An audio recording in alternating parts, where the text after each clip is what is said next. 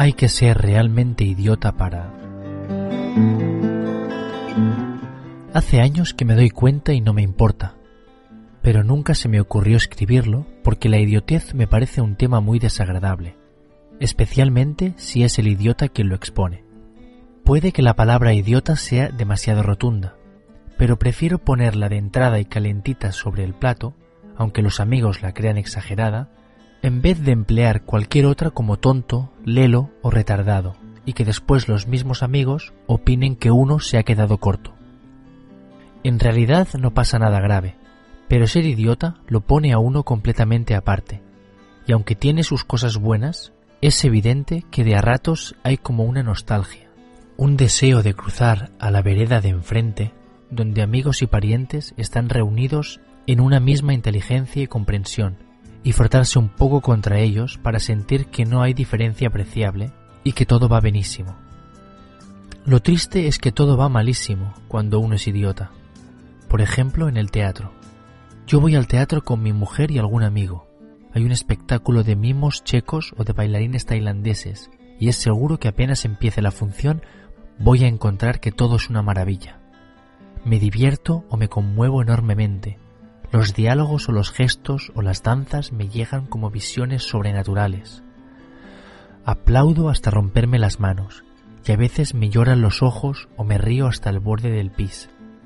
Y en todo caso me alegro de vivir y de haber tenido la suerte de ir esa noche al teatro o al cine o a una exposición de cuadros, a cualquier sitio donde gentes extraordinarias están haciendo o mostrando cosas que jamás se habían imaginado antes, inventando un lugar de revelación y de encuentro, algo que lava de los momentos en que no ocurre nada más que lo que ocurre todo el tiempo.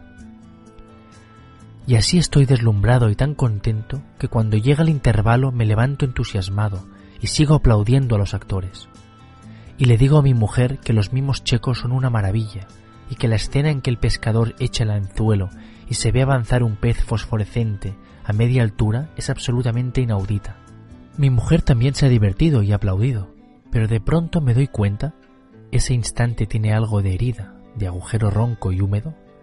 que su diversión y sus aplausos no han sido como los míos, y además casi siempre hay con nosotros algún amigo que también se ha divertido y ha aplaudido, pero nunca como yo.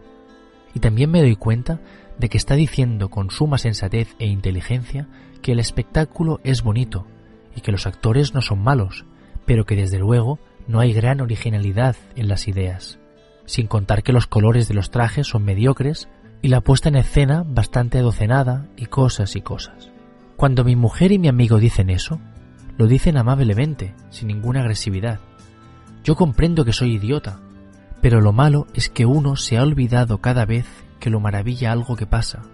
de modo que la caída repentina en la idiotez le llega como al corcho que se ha pasado años en el sótano acompañando al vino de la botella, y de golpe plop y un tirón y no es más que corcho. Me gustaría defender a los mimos checos y a los bailarines tailandeses, porque me han parecido admirables, y he sido tan feliz con ellos que las palabras inteligentes y sensatas de mis amigos o de mi mujer me duelen como por debajo de las uñas y eso que comprendo perfectamente cuánta razón tienen y cómo el espectáculo no ha de ser tan bueno como a mí me parecía. Pero en realidad a mí no me parecía que fuese bueno, ni malo, ni nada. Sencillamente estaba transportado por lo que ocurría como idiota que soy. Y me bastaba para salirme y andar por ahí donde me gusta andar cada vez que puedo. Y puedo tampoco y jamás se me ocurriría discutir con mi mujer o con mis amigos, porque sé que tienen razón y que en realidad han hecho muy bien en no dejarse ganar por el entusiasmo, puesto que los placeres de la inteligencia y la sensibilidad deben nacer de un juicio ponderado y sobre todo de una actitud comparativa,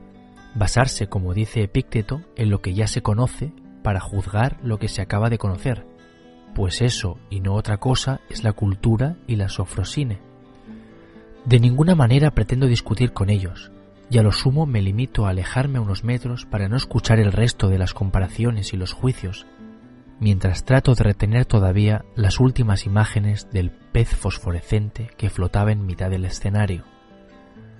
Aunque ahora mi recuerdo se ve inevitablemente modificado por las críticas inteligentísimas que acabo de escuchar,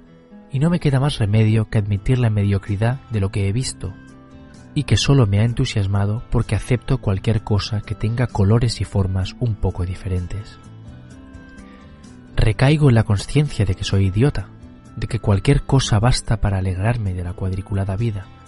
y entonces el recuerdo de lo que he amado y gozado esa noche se enturbia y se vuelve cómplice. La obra de otros idiotas que han estado pescando o bailando mal, con trajes y coreografías mediocres, y casi es un consuelo, pero un consuelo siniestro, el que seamos tantos los idiotas que esa noche se han dado cita en esa sala para bailar y pescar y aplaudir. Lo peor es que a los dos días abro el diario y leo la crítica del espectáculo, y la crítica coincide casi siempre y hasta con las mismas palabras con lo que tan sensata e inteligentemente han visto y dicho mi mujer o mis amigos. Ahora estoy seguro de que no ser idiota es una de las cosas más importantes para la vida de un hombre, hasta que poco a poco me vaya olvidando, porque lo peor es que al final me olvido. Por ejemplo, acabo de ver un pato que nadaba en uno de los lagos del Bois de Boulogne, y era de una hermosura tan maravillosa que no pude menos que ponerme en cuclillas junto al lago y quedarme no sé cuánto tiempo mirando su hermosura, la alegría petulante de sus ojos, esa doble línea delicada que corta su pecho en el agua del lago y que se va abriendo hasta perderse la distancia. Mi entusiasmo no nace solamente del pato, es algo que el pato cuaja de golpe, porque a veces puede ser una hoja seca que se balancea en el borde de un banco, o una grúa anaranjada, enormísima y delicada contra el cielo azul de la tarde, o el olor de un vagón de tren cuando uno entra y se tiene un billete para un viaje de tantas horas y todo va a ir sucediendo prodigiosamente, el sándwich de jamón, los botones para encender o apagar la luz, una blanca y otra violeta, la ventilación regulable, todo eso me parece tan hermoso y casi tan imposible que tenerlo ahí a mi alcance me llena de una especie de sauce interior, de una verde lluvia de delicia que no debería terminar jamás. Pero muchos me han dicho que mi entusiasmo es una prueba de mi inmadurez. Quieren decir que soy idiota, pero eligen las palabras. Y que no es posible entusiasmarse así por una tela de araña que brilla al sol puesto que si uno incurre en semejantes excesos por una tela de araña llena de rocío, ¿qué va a dejar para la noche en que den King Lear? A mí eso me sorprende un poco, porque en realidad el entusiasmo no es una cosa que se gaste cuando uno es realmente idiota. Se gasta cuando uno es inteligente y tiene sentido de los valores y de la historicidad de las cosas. Y por eso, aunque yo corra de un lado a otro del Bois de Boulogne para ver mejor el pato,